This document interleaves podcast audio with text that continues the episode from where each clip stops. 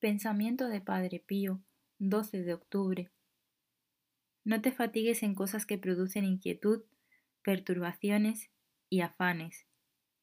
Solo una cosa es necesaria, elevar el espíritu y amar a Dios.